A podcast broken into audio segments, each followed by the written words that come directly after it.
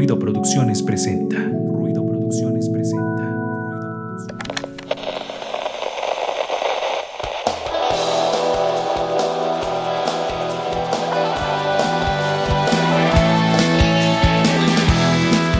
Esto es Ruido de Fondo, un espacio para compartir, difundir y crear contenido cultural independiente.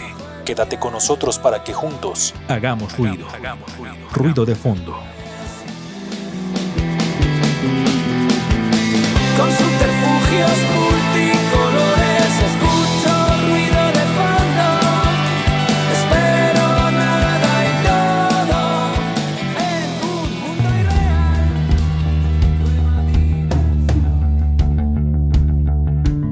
Hola, ¿qué tal a todos los que nos están escuchando a través de la frecuencia universitaria Radio Web 96.9 de FM y también de nuestra transmisión en Facebook? Hoy es martes, martes de hacer ruido y esto es Ruido de Fondo. Como cada semana a las 10 de la noche, los saludamos y estamos muy contentos de estar con todos ustedes. Para comenzar, como siempre lo hacemos, le mandamos hasta allá, hasta Radio Web, un saludo a Darío Montiel en los controles. Y también ya están por aquí los otros equipos, digo, los otros o las otras partes que forman este equipo de ruidosos. Recendis y hasta por acá, que ahorita lo vamos a ahora cambió el nombre. Pero primero vamos con Angie, como siempre, en el orden que siempre seguimos. Hola amigos, buenas noches, espero que estén muy bien y que si ya están en su casa ya estén re- recostados, descansando y si apenas van a entrar a trabajar, espero que con esta eh, selección de varias recomendaciones de, de temas puedan ustedes pasar un muy buen rato. Recuerden que nos pueden seguir en redes sociales. Ya estamos en todas las redes sociales como Ruido de Fondo MX, en Twitter, Instagram, Facebook, en YouTube, así nos encuentran. Exactamente, así nos encuentran en todas las redes sociales. Y ya está también por aquí Recendis. Que no se, no se escucha, dice. Es que están los cohetes y no son de los huehues, así que bueno, muy- eh, buenas noches, mucho gusto nuevamente estar con todos, con todas ustedes. Y hoy, eh, ¿saben? Estaba yo viendo algo la otra vez en algunos videos donde piden que compartan y nos recomienden y voy a hacer lo mismo. Por favor, compartan nuestro programa, recomiéndenos, eh, los que nos están viendo, pásenlo, por favor, corran la voz para que nosotros sigamos haciendo este contenido. Y recuerden que ya están las redes sociales, Ruido de Fondo MX, en todos lados estamos. Por favor, compartan. Hoy tenemos un programa súper especial porque en el cine se pone muy interesante. Me gustaron, me va- me- les va a gustar, van a ver las recomendaciones de cine y tenemos un tema interesante en torno a la conmemoración del 8 de marzo, Día Internacional de la Mujer.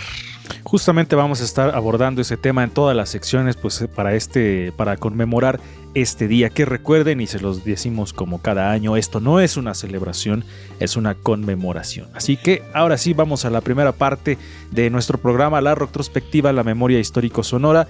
Hoy vamos a escuchar la historia de Violeta Parra. El pasado suena en Retrospectiva.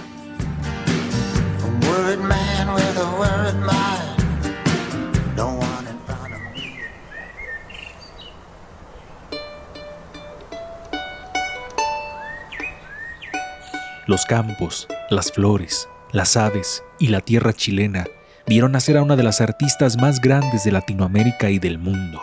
Una mujer que nos regaló su talento, sus canciones, sus arpilleras y poemas, su alma. Violeta Parra.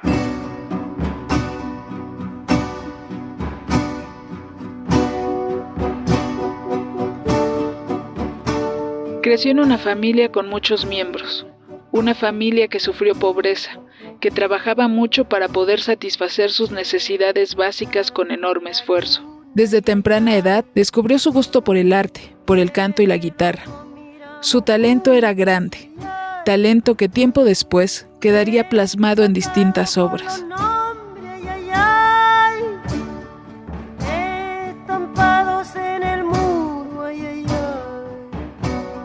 No le gustaba la escuela y desde niña comenzó a tocar música folclórica en pequeños espacios junto a su hermana Hilda. Eran conocidas como las hermanas Parra. Tiempo después, forma un grupo con el resto de sus hermanos, Clara, Eduardo y Roberto.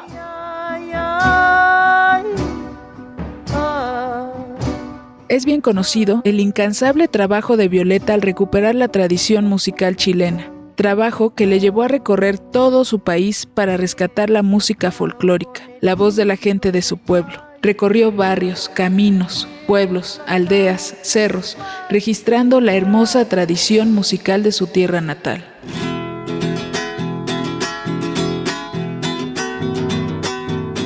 Pero la música no fue su único legado al mundo.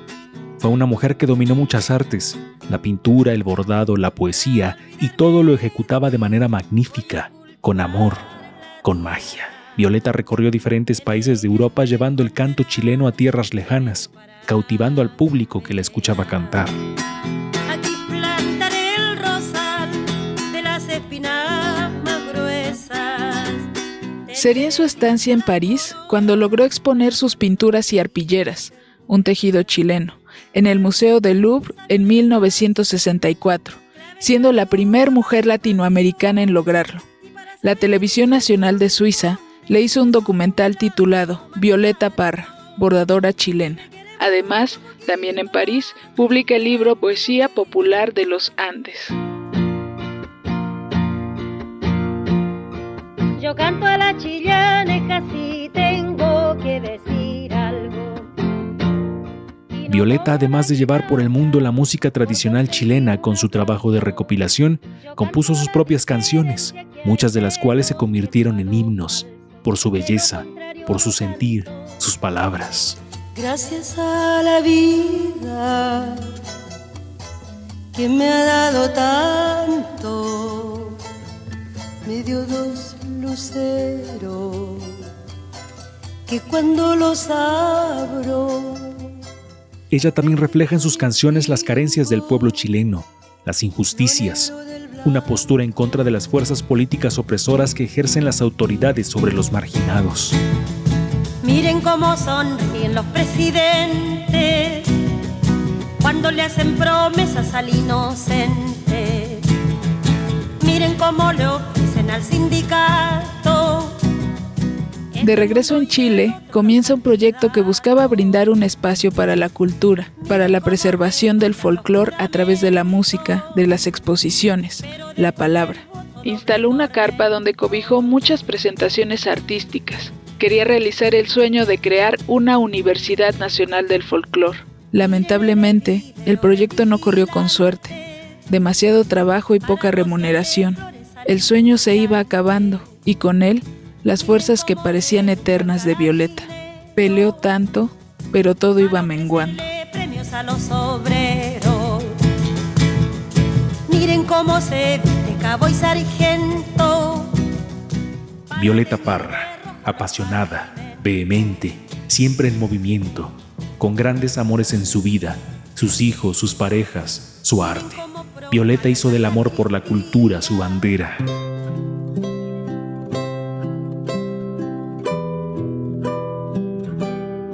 Ya no le cabían en la cabeza los pájaros azules.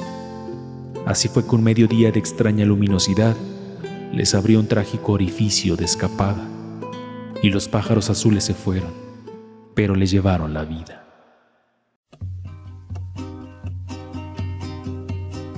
A Violeta se le recordará para siempre. Se volvió eterna. después de vivir un siglo La retrospectiva, en ruido de fondo. sin ser sabio competente, volver a ser de repente tan frágil como un segundo, volver a sentir Ahí estábamos escuchando la historia de Violeta Parra, esta compositora chilena importante no solamente para su país, sino para todo el mundo, Angie. Otra vez. Quedé otra. sin palabras.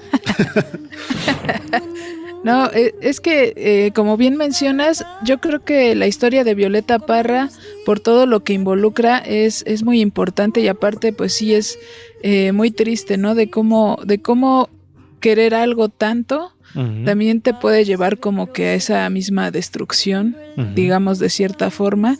Entonces, eh, pues espero que hayan disfrutado, eh, pues, bueno, la historia y que disfruten la música de Violeta Parra, que así siempre la lleven, la traigan a la vida.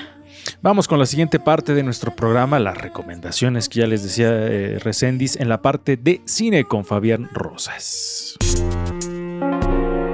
Ruido, cámara, acción.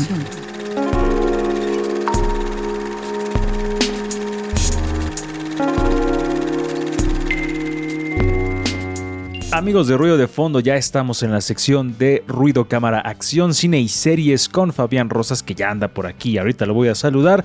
Así que adelante, amigo, ¿cómo estás? Hola, muy buenas noches. Este, a todos nuestros oyentes, espero que esta vez la cápsula sea de su agrado. Perfecto, muy bien. Yo creo que sí, porque hoy, digo, eh, desde el inicio del programa, pues estamos también un poco. Eh, no es un especial como tal, pero sí que va- vamos señalando algunas cosas, pues por la conmemoración de hoy del 8M, del el Día Internacional de la Mujer, que si ustedes, digo, ya lo sabrán de sobra, pero no es una celebración ni nada de esas cuestiones, entonces, pero bueno, este, sigamos adelante con esta sección de ruido cámara acción porque hoy justamente les traemos una eh, especie de dinámica eh, que ya nos explicará Fabián. Adelante amigo. Así es, bueno, quise traer cinco directoras que en lo personal encuentro bastante interesante. Principalmente porque pues muchas veces como que no se les da difusión, se les da más difusión a los directores, entonces quise traer a estas directoras y las- la verdad es que las encuentro bastante interesantes y creo que podemos sacar un buen tema de ello. Justo te iba a preguntar para iniciar, eh, amigo, ¿tú cómo ves eh, de manera general, de manera, breve, la posición de, la mujer en el cine? Tú que estás eh, pues, eh, en- imbuido en ese tema, ¿cómo ves esta, esta cuestión, ya sea de directoras o de actrices, de cualquier creadora de, del séptimo arte? ¿Tú cómo ves la situación en general? Pues últimamente la verdad es que ha mejorado, o sea, yo creo que hace 20 años era muchísimo peor, pero ahorita la verdad es que se les está dando más reconocimiento. No, tan solo creo que el año pasado de los festivales más fuertes fueron puras directoras las que ganaron el premio mayor. Este, entonces ahorita se le está dando mucha difusión y bueno, precisamente en México creo que es uno de los países en los que más este, se producen películas realizadas por mujeres, tanto en fotografía como en edición como en dirección. Ok, entonces eh, digamos que es un panorama alentador para la producción cinematográfica en cuanto a la diversidad de género, Angie. ¿O cómo ves? ¿Tú qué opinas? Eh, pues sí, eh, como, como dice Fabián, es que eh, no es que no existan mujeres, sino que muchas veces no, no se da como el reconocimiento, la difusión, eh, o no las conocemos. La verdad es que como que nos vamos mucho a todo lo que está como en boga, que puede eh, que esté eh, un poco manipulado, lo que ya habíamos hablado alguna vez, ¿no? De esta cuestión de que, que a veces se da como una especie de inclusión, pero como, como por cumplir, ¿no? Con, con algunas cosas y no hay como tal una reflexión o un reconocimiento tal cual. Claro, sí, la verdad es que pasa mucho este tipo de cosas, sobre todo en la industria de Hollywood, ¿no? Que tratan de hacer esta inclusión que más que inclusión parece como una especie de cumplimiento de cuota a fuerza. Pero bueno, este, platícanos adelante, Fabián, de estas, eh, de estas directoras que nos traes hoy aquí en Ruido de Fondo. Bueno, la primera que de la que quiero hablar se llama Julia Ducournau. Es una directora francesa que hasta el momento solo posee dos películas, Voraz y Titán. Las dos películas han causado mucha controversia porque visualmente es muy grotesca. Le gusta mostrar las cosas explícitas y sus temas que toca son muy fuertes, por así decirlo. Eh, esta directora, de hecho, el año pasado ganó, sorprendentemente ganó la Palma de Oro por la película de Titán. Entonces, Ujú. creo que es una, bueno, es una directora que va en ascendencia de poco en poco. Ok, y justamente ahorita están viendo en sus pantallas ahí en chiquito el tráiler de Titán. ¿De qué va más o menos esta historia, Fabián? De así de manera breve, porque hoy son más películas las que traemos. Pues es un poco difícil de explicarlo, pero dejémoslo en que es una chica que es asesina Ok. y que es, intentando escapar de un asesinato que realiza, se va a topar con un personaje masculino que va a ponerle difícil las cosas, por así decirlo. Es una película un poco difícil de explicar, la verdad. es mejor verla. Oye, te iba a decir, este, ¿crees que sea como su el símil con en cuanto a temas, en cuanto a, al ser muy explícita con Gaspar Noé? Porque también Gaspar Noé es un poco rudo, ¿no? De ver de vez en cuando. Siento que ella es más fantasiosa porque se va Ah, a temas ok. un poco como más o sea, como cosas más irreales, ¿no? Ujú. Gaspar Noé creo que es más realista en ese sentido. Ok. Pero sí, en cuanto a lo fuerte de su imagen, creo que sí, la verdad, los dos ahí creo que son de los más fuertes. Ah, perfecto. Entonces, adelante, seguimos con la lista. Bueno, la siguiente directora es Chloe. Ujú. Esta es una directora, bueno, es una de mis directoras favoritas. Apenas, bueno, lleva tres películas, bueno, lleva cuatro, pero yo siempre considero tres porque la cuarta no me gusta. Ay, sí. y no se me hace de su filmografía definitivamente, pero este esta directora apenas este, se ganó ganó el Oscar el año pasado por la película No Man Land. Ajá. Eh, ella es una directora es como más contrastante a la otra directora porque ella es más realista y en cierta medida más naturalista, ¿no? Sus imágenes son de o sea, son con iluminación de la naturaleza y sus temas son muy apegados a la realidad. Que justo recién dice esta película que nos trae, eh, bueno, que nos puso ahí Fabián en la lista, Nomadland, se me hace um, sumamente interesante porque es la, la vida de estas personas que andan, pues, eh, de alguna manera como una especie de viaje recorriendo, en ese caso, eh, bueno, su país natal. Entonces se me hace como súper extraño en de alguna manera estas personas que viven así. Sí, porque además eh, es como aislarte de repente, ¿no? Del mundo que...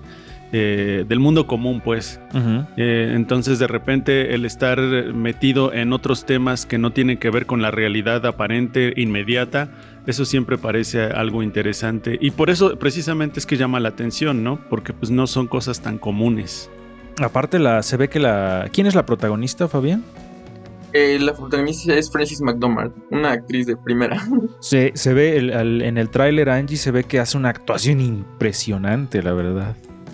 Sí, la, la verdad es que el tráiler está, está muy bueno. Digo, yo no he visto la película, pero con el tráiler, pues sí, este, me causó mucha curiosidad de que de la historia, ¿no? Digo, aunque es algo muy pequeño, se ve como este desarrollo del personaje, eh, como dices, que es muy interesante. La verdad es que sí. Adelante, amigo, con la siguiente. Bueno, la siguiente es más especial porque es mi, mi mayor inspiración, que es. Agnes Barda. Ujú, ujú. Ella fue una directora este, de la nueva ola francesa, Ujú. principalmente ahí fue donde empezó. Y bueno, la verdad es que su filmografía es inmensa, tiene alrededor de 30 películas, este, y de todo tipo de géneros, desde películas más de ficción hasta películas documentales. Ahorita las que traje son más de, de ficción, Ujú. pero es una directora que principalmente era activista, o sea, todas sus películas tienen algún pegue activista en su, en- en su tema, ¿no? Ok, ok. La que trajiste, bueno, la que estamos viendo ahí en su pantalla es este. Clo de. ah, Clio de 5 a 7, ¿verdad? Leo de 5-7, sí, así es. Oye, ¿de qué va esta historia? Porque la, la- la canción que sale ahí en el tráiler, me mató esa rola. ¿De qué va la historia? Bueno, ella es, Cleo es una cantante precisamente que está esperando los resultados de, de un examen de, de- de cáncer. Ujú. Entonces, eh, bueno, básicamente la película pasa de una tarde de Cleo, ¿no? De 5 a 7 precisamente. Y la Oh. película de hecho va en tiempo real, o sea, se mueve junto con el reloj, o sea, si tú tomas el tiempo vas a ver que pasa exactamente el tiempo de las 5 a las 7. Entonces, Oh. y bueno, básicamente es ella que quiere saber los resultados de si tiene cáncer o no. Y es toda esta angustia que ella tiene a la hora de descubrir si tiene o no tiene cáncer. Órale, me, acordé un poco, trasladándolo a la literatura Angie Resendiz Fabián, de un libro que se llama Anatomía de un Instante, que es un libro de, no recuerdo exactamente, bueno, no recuerdo más bien el autor, y habla sobre cuando se derrocó al régimen de Franco en España y el momento en el que se anuncia, y el libro va sobre ese instante. Entonces, un poco haciendo la comparación con este instante de esperar un resultado tan pues tan, tan, tan, eh, no sé, tan fuerte, ¿no? De saber qué te va a suceder. Entonces se me hace una historia súper interesante y fuerte, Angie. Eh, sí, digo, yo, yo tampoco he, he tenido la oportunidad de ver a Agnes, pero este sí recuerdo que, por ejemplo, en Ambulante, si no mal recuerdo, que le hicieron una eh, sec- sección especial a su trabajo, precisamente con proyecciones, creo que eran de cortometrajes, si no mal recuerdo, pero por ejemplo, esta, esta cuestión del tiempo, pues está eh, interesante, ¿no? El ir, ir viendo este cómo se desarrolla esta película en ese tiempo, ¿no? Entonces, eh, sí, interesante. A- Ahora ya me, me interesa más de lo que ya. Adelante, amigo, con la siguiente. Bueno, la siguiente es una directora este, sueca, si no me. No, este, escocesa, perdón. Eh, se llama Lynn Ramsey. También ella es una directora bastante, este, es- ¿cómo se llama? Este, bueno, causa bastante sus películas conmoción, ¿no? Ok. Este, eh, ella ha realizado cuatro películas y bueno, su más popular, por así decirlo, es la que les mandé, este, Nunca estarás a salvo, la cual, bueno, trata de un asesino, nuevamente, ¿no? Y es interpretado por Joaquín Phoenix, ¿no? Este, ella le gusta más principalmente los temas psicológicos, eso es como su tema principal, ¿no? La psicología de sus personajes y cómo van sufriendo en las situaciones que le ponen. O- oye, y bueno, no sé si coincidan conmigo aquí, los aquí presentes, Fabián Resnendi Sanji.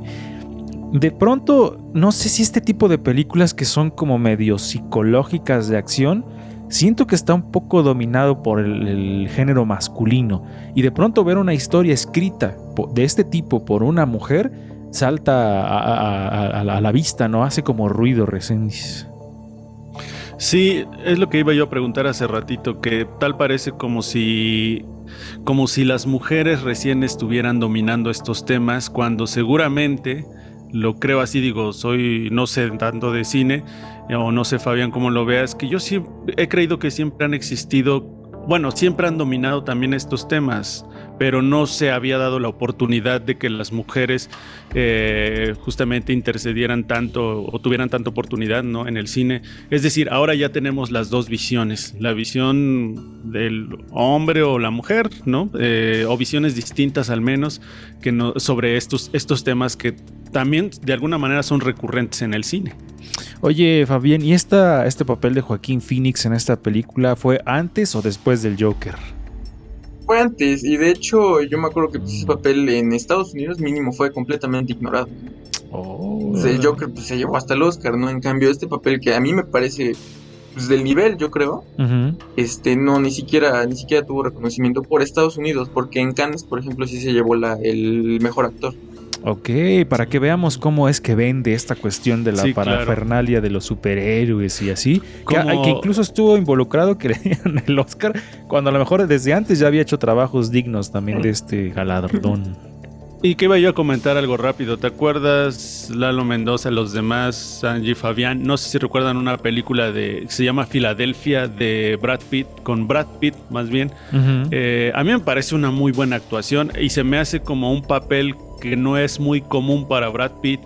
Y también pasó así como, o sea, sí la mencionan, pero pues no es como algo relevante, ¿no? Todo el mundo lo recuerda con Aquiles, por ejemplo, eh, pero pues ese tipo de películas pues luego quedan en el olvido, ¿no? Así es. Adelante con la que sigue, amigo.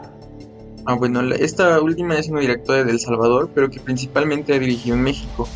Se llama Tatiana Hueso. Ahorita es muy sonada por su última película Noche de Fuego. Ujú. Este, ella es una directora que principalmente ha hecho documentales. Tiene cuatro películas, si no me equivoco, y tres de ellas son documentales. Esta última fue la que realizó como película de ficción y la cual se presentó en Cannes y bueno, se esperaba por México se esperaba que ganara el premio de una cierta mirada, pero creo que nada se terminó llevando este, una mención honorífica. Ujú. Y bueno, ella fue la primera directora mexicana en obtener el Ariel en la categoría de dirección. Sí, justamente eh, cuando tuvimos, eh, antes de que entraras a- a- a- con tu sección, nosotros nos aventamos una recomendando y justamente Angie nos habló de esta película, ¿verdad? Sí, eh, sí, hablé de este trabajo de, de ficción de Tatiana Hueso. Y bueno, por ejemplo, ella, ella trata mucho estos temas que tienen que ver con la mujer, porque sus documentales también hablan acerca de la violencia hacia las mujeres y esta, ay, perdón. y esta última, Ahora, ahora. problemas con la escenografía. y esta última, pues también trata ese tema, ¿no? De, de la niñez, de las niñas, cómo viven en estos ambientes que son, eh, pues, violentos y que a ellas las, ah, las hacen que, que co- como que resten su feminidad, como que la corten. Entonces sí son temas eh, fuertes. Y creo que, bueno, me gusta mucho lo que hizo en, esa, en esta película porque a veces se siente como si fuera un documental, pero no, ya de repente recuerdas que es una ficción, ¿no? O sea, toda la, la fotografía, etcétera, es como muy de documental. Entonces, para terminar, eh, se nos ha. Luego nos extendimos un poquito en esta sección porque también vale la pena señalar este tipo de trabajos, Fabián. Pero entonces, estas cinco que nos recomiendas serán tus cinco preferidas en cuanto a la dirección eh, hecha por mujeres en el cine. Pues yo creo que quizás me faltarían algunas otras. Por ejemplo, hay una que se llama Celine Siama o Sofía Coppola. Ellas también, por ejemplo, son de mis favoritas. Traje estas porque creo que proponen algo diferente, ¿no? Ok. Este, proponen algo diferente, algo que, pues sí, como que algunas veces los hombres lo han, han intentado abarcar, pero que su visión de ellas creo que hasta es un poco más atractiva. Ok. Justo eh, eh, esa parte, ¿no? También eh, cómo contrasta un poco con la visión masculina. A lo mejor eh, directores han abordado los mismos temas, pero siempre la visión que tienen las mujeres desde otro, desde otro punto de la sociedad es sumamente interesante. Gracias amigo por las recomendaciones. Ahí están cinco directoras que no se pueden perder con cinco trabajos impresionantes. Ahí los estarán viendo en su pantalla los cinco de los que hablamos hoy. Así que vámonos a lo que sigue aquí en Ruido de Fondo. Gracias Fabián. Nos vamos a la otra parte de Ruido de Fondo.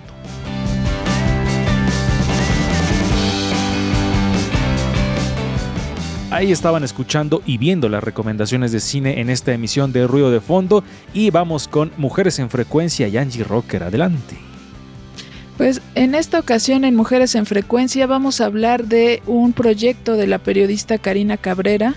Este proyecto se llama Mapa de Músicas Mexicanas y busca hacer un registro precisamente de las músicas en México. Entonces vamos a escuchar esta cápsula y regresamos. Mujeres en Frecuencia. Es muy probable que si en este momento te pido que me nombres a cinco bandas o artistas imprescindibles en la historia de la música mexicana, tus referentes sean en su mayoría hombres. Pero ¿dónde están las músicas mexicanas? ¿Qué papel ocupan en el desarrollo y creación de la música? ¿En verdad somos pocas? Derivado de este tipo de cuestionamientos, la periodista independiente y locutora Karina Cabrera comienza el proyecto del Mapa de Músicas Mexicanas, en el cual se registran mujeres músicas, bandas mixtas, sellos discográficos, festivales y colectivas. Las formas que Karina Cabrera ideó para registrar la escena musical de las mujeres fue a través de biografías en Wikipedia o la publicación de un libro. Sin embargo, se enfrentaba a que los editores de estos espacios no consideraran relevante dicho trabajo. Es por esa razón e inspirada en el mapa de feminicidios de María Salguero que comenzó con la recopilación de información a través de un mapa en Google que permite localizar a las músicas mexicanas en todo el territorio nacional. Karina Cabrera, fundadora de Sonoridad y Sonic Arsenal, periodista independiente quien colabora en diversos espacios como revista Indie Rocks, el programa Girl Rule y como tallerista en Casa del Lago. además de un mapa, es, eh, es un proyecto que permite a través de los datos, pues, enriquecerte de más información, ¿no? ¿Qué sencillos están saliendo? ¿Cuántos discos están saliendo? ¿Dónde están las escenas? ¿Las escenas están concentradas en un solo lugar y solo género? ¿O, o están dispersas y todas están trabajando? ¿Cuántas colectivas hay? ¿no? ¿Cuántas mujeres organizadas en colectivas están trabajando en, en la música? Eh, reunir la información del mapa a mí me, me, me hace ver mucho lo, lo que necesitamos registrar como, como periodistas y también qué recomendaciones deberíamos de darles a, a las músicas, ¿no? Para, para hacerse más visibles, para lograr eh, mejores registros de su propia historia, para hacerse de su propia narrativa, ¿no? Es, es increíble cómo, pues sí, no, no tenemos datos completos. Siempre que analizamos nuestra historia dentro de la música, y no nada más dentro de la música, en cualquier área, es una historia sumamente fragmentada. ¿Por qué? Porque las personas que están a cargo de la recolección de información no creen que lo que realizamos es importante. Entonces nosotras tenemos que, las primeras que tenemos que darle importancia a lo que realizamos, pues somos nosotras. Eh, notando todos los, los agujeros que, que tenemos en nuestra historia, pues me preocupa mucho que nos vayamos sin, sin dejar huella, ¿no? Eh, a mí me- se me hace sumamente violento que pasemos por este mundo creando y no existe registro de nada. El link del mapa de músicas mexicanas lo puedes encontrar en el perfil de Twitter arroba sonoridadmx. Mujeres en frecuencia en ruido de fondo.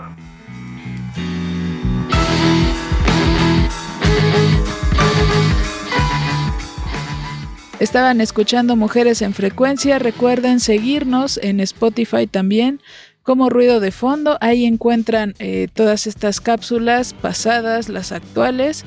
Y también les vamos a dejar algo de información ahí en nuestras redes sociales para que si ustedes son músicas se registren y pues po- podamos tener como pues este mapeo, ¿no? De, de cuántas andamos aquí creando. Ahí está la cápsula de Angie Rocker. Vamos a hacer un corte aquí en nuestro programa y regresamos con los encuentros sonoros también y con el tema de hoy, eh, pues dedicado a esta conmemoración del 8 de marzo. Estás escuchando Ruido de Fondo. Hagamos ruido.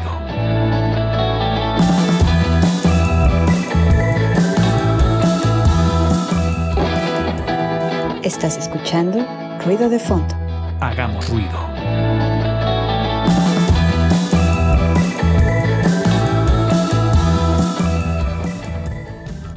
Estamos de regreso aquí en Ruido de Fondo y vamos con la parte de los encuentros sonoros, la sección donde les recomendamos música aquí en Ruido de Fondo. Encuentros sonoros. Las propuestas musicales de la semana aquí en ruido de fondo.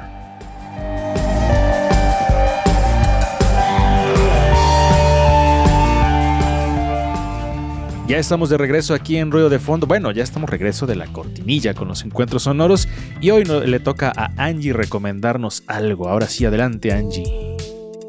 Pues esta noche vamos a escuchar algo nuevo. Vamos a escuchar el estreno de la cantautora poblana Sara Muñoz de Cote. La canción se llama Lo que soy. Vamos a escucharla y regresamos. Cansada de enmascarar, agotada de disimular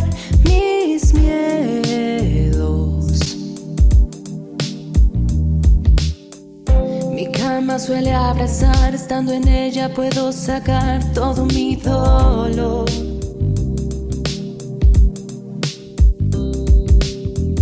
Cansada de reprimir, agotada de suprimir mi fragilidad.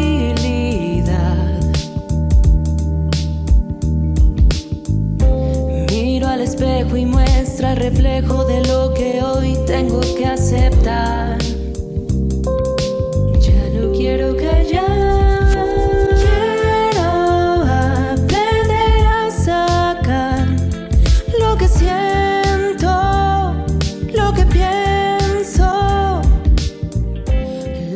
Pues estaban escuchando Lo que soy, lo nuevo de la cantautora poblana Sara Muñoz de Cote. Bueno, esta canción se estrenó el 3 de marzo, está disponible en todas las plataformas, YouTube, Spotify, Apple Music, Amazon Music y Deezer.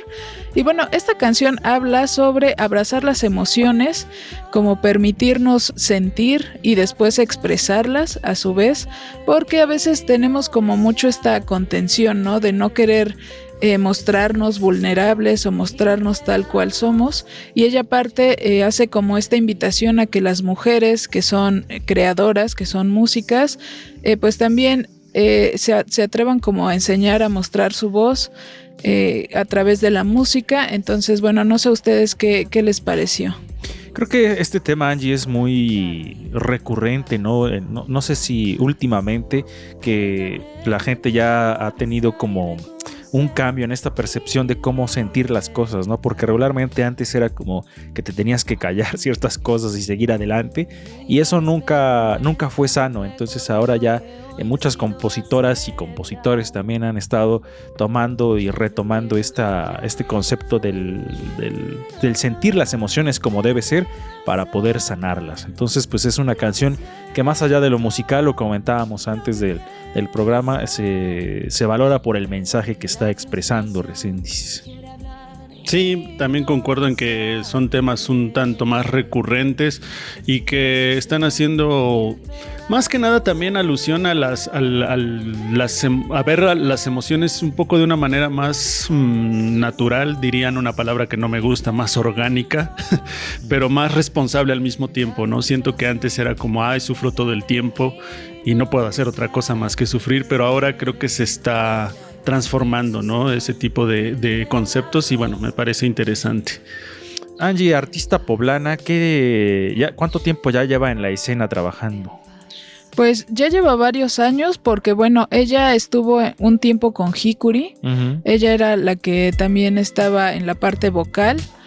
Eh, pero ahorita pues está ya sacando su material como solista. De hecho, este es su segundo sencillo. El primero fue Soltar. Y en los próximos meses pues saldrá como ya todo el material. Son siete canciones en total. Entonces pues ahí la pueden seguir. Si es que eh, pues les, les gustó. Digo, creo que tiene una voz eh, interesante. Me gusta. Este, creo que es muy eh, agradable para escuchar. Y aparte, pues mezcla, ¿no? Tiene como esta, estas fusiones, que yo sé que a Resendiz también le choca esa palabra, de la fusión, pero tiene por ahí algo de jazz, de soul. Entonces, bueno, la pueden encontrar es Sara Muñoz de Cote y así la encuentran en todas las plataformas digitales. Recientemente estaba escuchando a la periodista esta Fernanda Familiar con su, con su co- compañero que tiene ahí y decían es que ya no hay talentos en no sé qué y se referían como que fueron a ver un concierto de Yuri y de Flans y que por qué no había más bandas y talentos. Digo, eso solo lo dice una persona muy ignorante en la cuestión de la música. Entonces, no sean como esas personas. Talento hay y de sobra. Nada más es cuestión de, gusta, de buscar y que no sigan escuchando lo mismo que escuchaban hace 10, 20 o 30 años. Entonces, para eso están espacios como este, donde le damos una difusión a los artistas que van saliendo, a los artistas que ya llevan tiempo y que tampoco tienen los reflectores como lo tendrían productos creados para alguna cadena televisora o algo así. Entonces, vamos a lo que sigue aquí en Ruido de Fondo. El tema, hoy vamos a estar platicando sobre aquellas mujeres que nos han inspirado.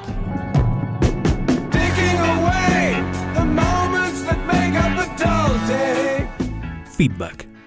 El tema de esta noche en Ruido de Fondo.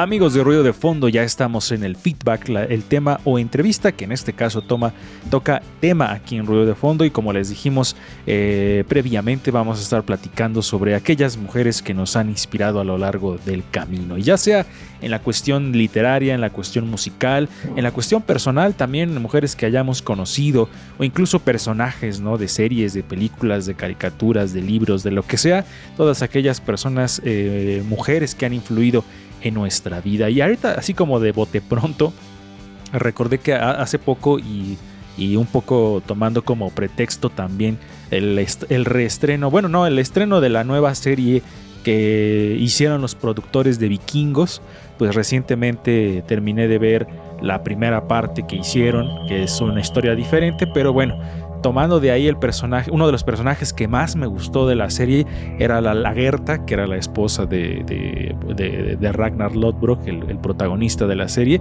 pero sin duda eh, un, un personaje sumamente interesante y que con el que también digo, de alguna manera aprendimos cómo era la cultura vikinga, en el que las mujeres tenían la misma importancia que los hombres, tenían, también iban a la guerra, también colaboraban de la misma forma en esas sociedades y dices, ¿por qué ha cambiado tanto esa cuestión? Si en eh, culturas como las de los vikingos era una, un trato muy distinto, entonces ella hace un papel muy importante, una mujer muy fuerte, eh, al menos en la serie, ya históricamente pues hay este, algunas dudas en, en cuanto a la existencia de estos personajes, pero al menos lo que nos plantea la serie eh, es una, la existencia de una mujer sumamente fuerte eh, y, que protagonizaba junto con Ragnar estas conquistas de otros territorios, también el cuidado de la familia y también el luchar por su pueblo, Resendis. Totalmente, eh, siento que la, la cultura en esos países o bueno, a veces criticamos que somos una cultura o seguimos siendo una cultura machista, ¿no? En donde se ha invisibilizado a la mujer durante tanto tiempo, pero lo curioso es lo que dices, que hay otras culturas en donde no ha sido así, o al menos no tanto como aquí en, Latinoamérica al menos.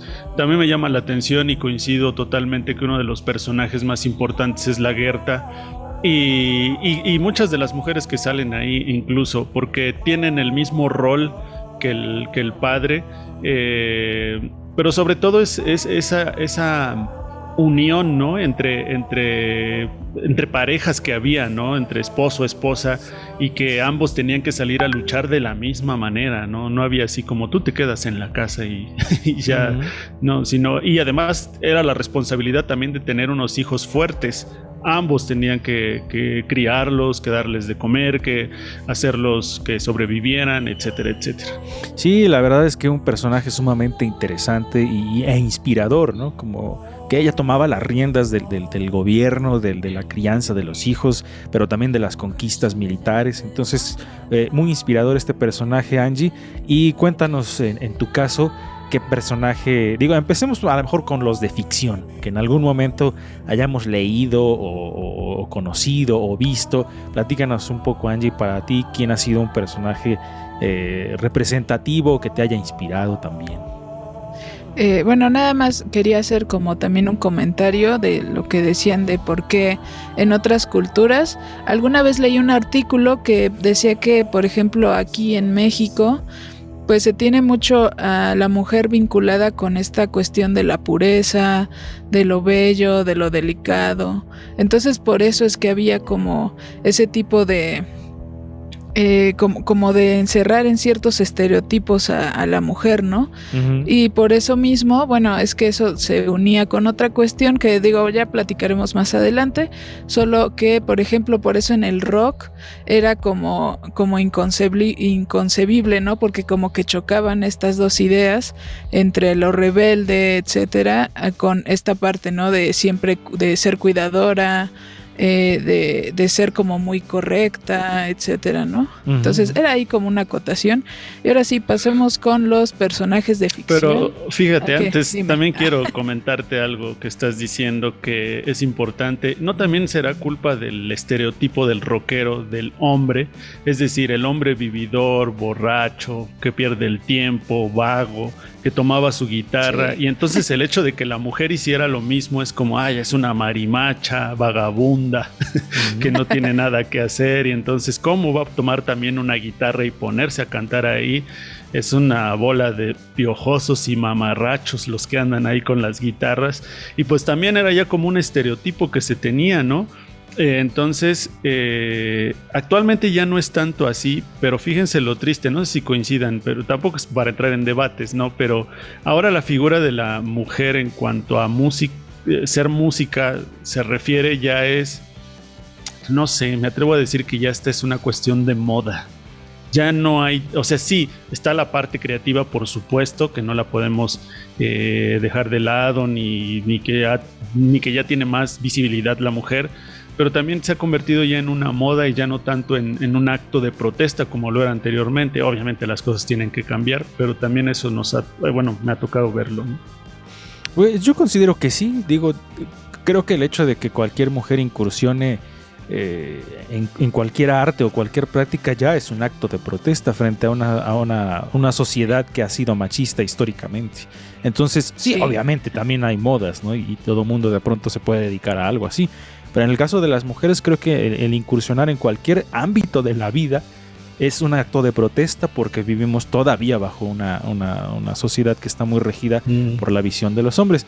Y, y, un poco también comentando lo, del, lo de los rockeros, digo, los rockeros critican tanto a los reggaetoneros pero son igual de machistas las canciones de rock, así sí. que no seamos hipócritas, ¿no? O sea, todos, y, y, y en el caso, por ejemplo, de los músicos eh, hombres de Puebla o de México, también se ha dado muchos escándalos de abuso contra las mujeres. Entonces, por favor, no sean hipócritas la gente que dice, ay, es que el reggaetón es sexista, también lo es el rock, y seamos claros, ¿no? O sea, y obviamente se va avanzando y se van cuestionando las cosas, y las canciones que antes tocaban ciertos temas, pues también tienen que ir eh, evolucionando. Entonces, tampoco nos justifica platiquemos como que es que antes sí se podía decir, ya, pues sí, pues antes había otro clima totalmente distinto. Entonces, pues también hay que repensar esas cosas, Angie.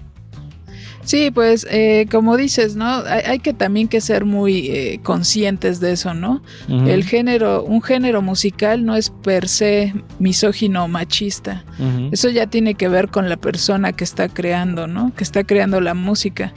Eh, porque bueno, también es todo un tema esto de que eh, si las mujeres podemos o pueden ser machistas, pues claro que sí, ¿no? O sea, también hay eh, varios comentarios que, que son...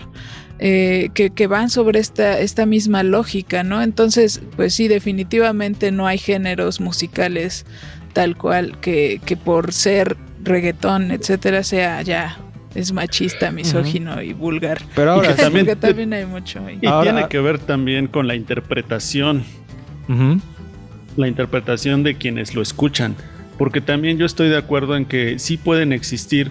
Es decir, te puedes expresar como quieras Obviamente las cosas han cambiado, como lo decía Lalo Mendoza hace rato, pero también creo que una, una sociedad o una, sí, una sociedad educada también sabe distinguir entre lo que está haciendo una crítica reflexiva y en lo que está haciendo una broma y en lo que está haciendo pues, un discurso que no te representa tanto, ¿no? Y que finalmente lo puedes tomar como algo, no sé, eh, coloquial, eh, como el reggaetón Digo, hay, hay, canciones que sí son muy sexistas, pero hay canciones que simplemente son vacías, simples o que no tienen nada de complejidad, pero que al final de cuentas te divierten, ¿no? Y que es parte también de la vida cotidiana.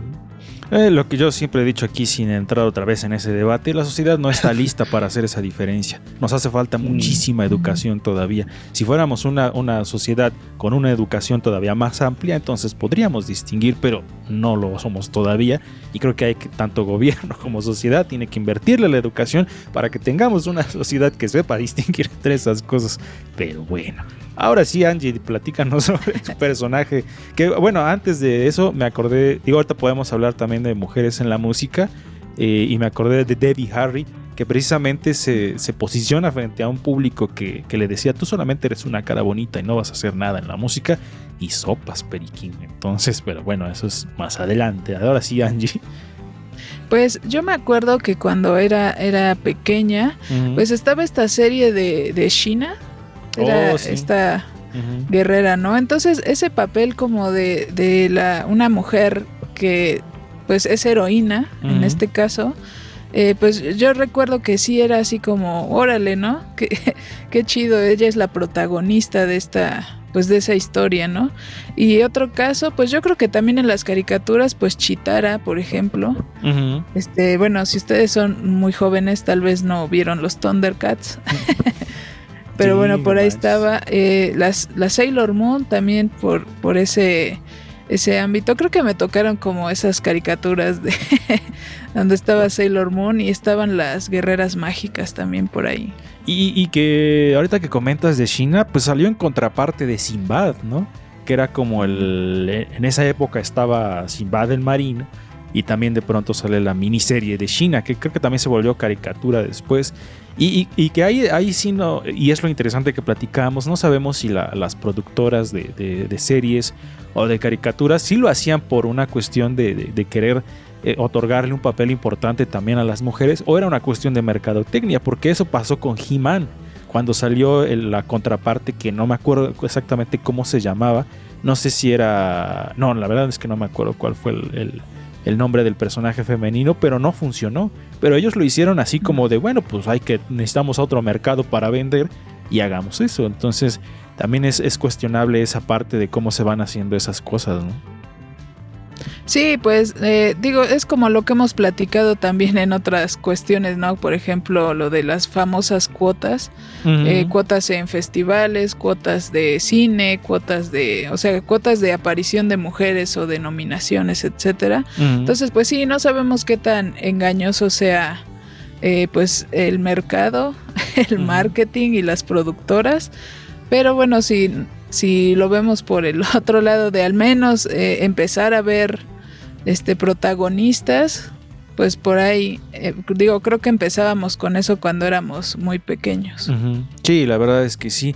Y, pasando, por ejemplo, al campo de la música, les comentaba de Debbie Harry, que es la vocalista de Blondie, que en los 70s, cuando surgía este, este movimiento, bueno, cuando estaba en efervescencia también lo del punk, y ella justamente iba ¿no? a estos lugares, me parece que era el CBGB, que era un club que estaba ahí en Nueva York, a tocar y donde se presentaban los, este, los Ex Pistols o este, por ejemplo, me acuerdo, creo que eran Talking Heads, también tocaban ahí en algún momento. Y, era una escena dominada por los hombres, ¿no?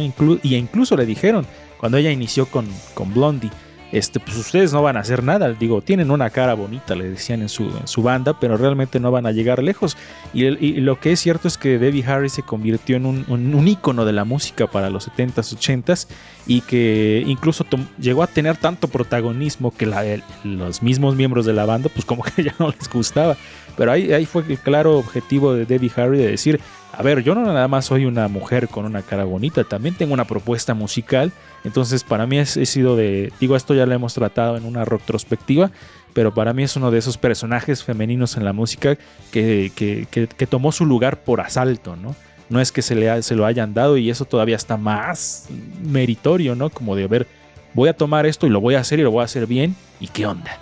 Entonces, no sé, Resendiz en el caso de la música, alguna mujer que, consideres eh, o que te haya inspirado también en esa parte.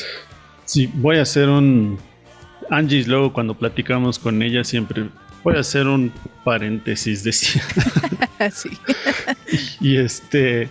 en, las series hubo muchas mujeres, ¿no? En series animadas. Eh, por ejemplo, estaba Batman y Robin, pero después salió Batichica. Eh, me llamaba la atención y siempre en estos superhéroes o héroes había una, mujer. Em, me acuerdo yo de un personaje, no quiero dejar pasarlo, de los años maravillosos.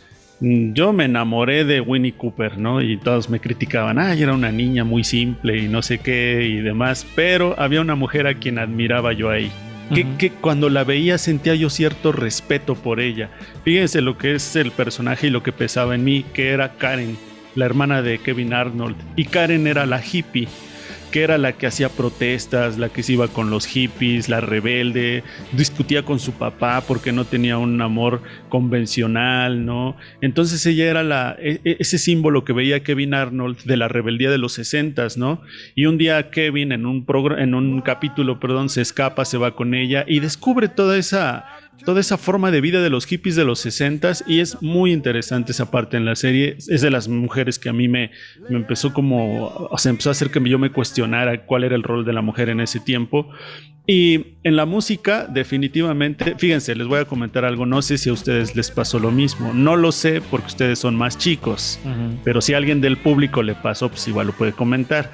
Cuando yo empecé a escuchar a Nina Simón, a este a, esta otra chica, se me fue ahorita el nombre, Janis Joplin. No, a Areta, a Janis Joplin. Fíjense que yo no teníamos internet y no, y no las conocí físicamente hasta mucho tiempo después y no me importaba, porque lo que me importaba eran sus voces y con sus voces me transmitían demasiado y para mí esas mujeres eran así como, ¿cómo puede cantar de esa manera? ¿Cómo pueden ser tan potentes? Pero no las conocía yo. O sea, tenía yo 20 años y quién sabe quiénes eran o cómo eran físicamente, pero su voz me, me, transmitía tanto y eso en la música, para mí después cuando las vi, cuando empecé a analizar sus letras, a leerlas, fue como algo mágico, en especial eh, Nina Simón. Mm, ok, ok.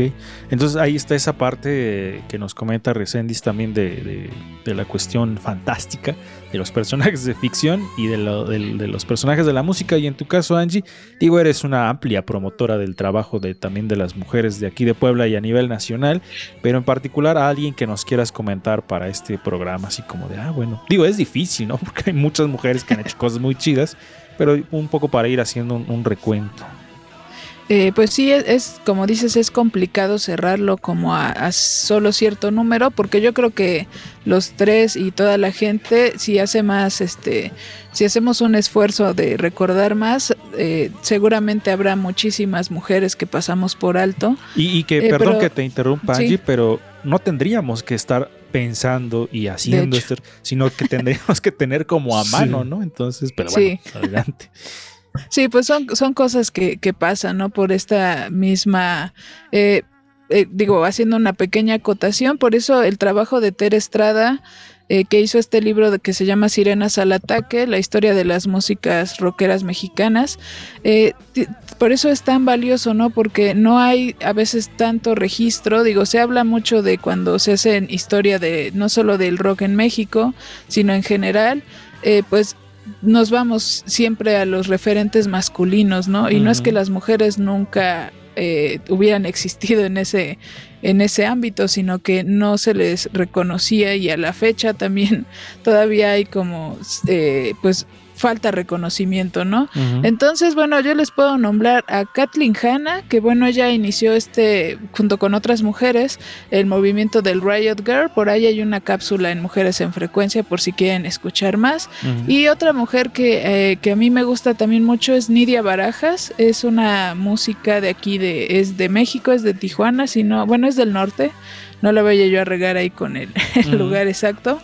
Y pues yo creo que también otra, otra mujer que, que rompió como muchas cosas, yo creo que Chabela Vargas. Yo la metería ahí también. Sí, definitivamente Chabela Vargas también es un personaje súper importante a considerar y, y yo creo que coincidirás conmigo Angie con estos otros dos personajes femeninos. En el caso de México, para la, la música en México, Gloria Ríos, que, que fue pues, Sí. de, las, de las pioneras en el rock y que regularmente no se le concede ese, ese, ese título, ¿no? Y en el caso a nivel mundial, Sister Rosetta Tharpe, ¿no? Que es la, también como la gran mamá del rock. Que, y también Sí. ya le hemos dedicado una cápsula, ¿no? Y que, que pareciera que ella inventó casi casi el rock, pero igual se les tiene un poco soterradas, ¿no? Como que, ay, sí, el, el- el Chuck Berry en lugar de, de Ujú. Sister Rosetta Tharpe. Y en el caso de México, no sé si César Costa y este tipo de personajes, en lugar de Gloria Ríos, que han tenido una importancia histórica muy grande. Sí, generalmente eh, pues hay, y, y- y es gracioso porque digo, incluso luego eh, ellos reconocen la influencia de, de alguna mujer y es como, ah, pues, ajá, como que no se le da el peso, ¿no? O sea, siendo que eh, esas mismas personas reconocen el trabajo de alguien más y no se le, los demás como que lo pasan por alto, ¿no? Entonces sí, hay, hay varias cosas que, que hay que, que reflexionar y bueno, también por eso el trabajo de Karina Cabrera, que pues ya escucharon en la cápsula, eh, pues por eso también creo tiene mucha relevancia. Y ya, digo, para ir cerrando esta charla, porque nos quedamos un poco cortos de tiempo también, pero digo, para ir mencionando trabajos de, mujeres, ¿no? Eh, también en, el caso, digamos, más general, yo les menciono uh, que es de distinguir el trabajo que he hecho. Ya últimamente como que se traen pleitos ahí con la autoridad, pero Carmen Aristegui también ha hecho un trabajo en radio, en periodismo impresionante y que, que debe también ser nombrada. Digo, digo, trae plates porque ahora ya resulta que ya, como, como cuestiona la autoridad en curso, ah, ya no somos amigos. Pero bueno, el caso de, de, de Aristegui. Yo quería eh, preguntarle a, a Resendiz antes de terminar, ya en los dos minutos que nos quedan, ¿hay mujeres en el, en el ámbito de los moneros, de los caricaturistas que estén... eh, con el debido reconocimiento o también ahí existe esta cuestión ahí de, de vis- invisibilizar. Creo que también está invisibilizado y recientemente, pues una de las caricaturistas más famosas, bueno, más reconocidas más bien, y que su trabajo sí ha salido a la luz, gracias al chamuco me parece, porque le- pues, está también co- colaborando con ellos, es Cintia Bolio, una de, los, de las grandes caricaturistas. Y bueno, pues como ella, sí hay más caricaturistas mujeres, pero creo que sí, definitivamente su trabajo se ha visto ya sea invisibilizado, ya sea que no tengan las mismas oportunidades y de por sí ser caricaturista no tienes tantas oportunidades, ahora imagínense caricaturistas mujeres, es como, sí, en efecto, no se habla tanto de caricaturistas mexicanas, eh, mujeres, no. Sí, la verdad es que falta mucho ilustradoras, caricaturistas, tatuadoras, todas Y que las hay, hay un montonal, ¿no? Sí, la verdad es que. Periodistas. periodistas, en fin, un- una cantidad de mujeres que han- hacen un trabajo súper importante y que desafortunadamente sigue esta cuestión de la invisibilización. Pero bueno, esperemos que con espacios como este, que aunque es pequeño, pues vayamos este, eh, compartiendo el trabajo de todas ellas. Vámonos, Angie Rocker. Pues vámonos amigos, muchas gracias por escucharnos. Recuerden que nos pueden seguir como Ruido de Fondo MX en todas las redes sociales, Facebook, Twitter, Instagram y en YouTube. Ahí nos pueden seguir. En YouTube pues denos like y suscríbanse y compartan todas las transmisiones y contenidos. Recendis. Nos escuchamos y nos vemos el siguiente programa, el siguiente martes con temas muy interesantes. Y síganos en nuestras redes, compartan, ahí está todo el material ¿no? de todos los programas que tenemos y van a ver que va, va a estar muy interesante. Yo soy Lalo Mendoza, me encuentran como Lalo-Mendoza R en las redes sociales como Instagram y Twitter y como Lalo Mendoza en Facebook. Y vámonos, esto fue Ruido de Fondo, nos escuchamos la semana que viene. Bye.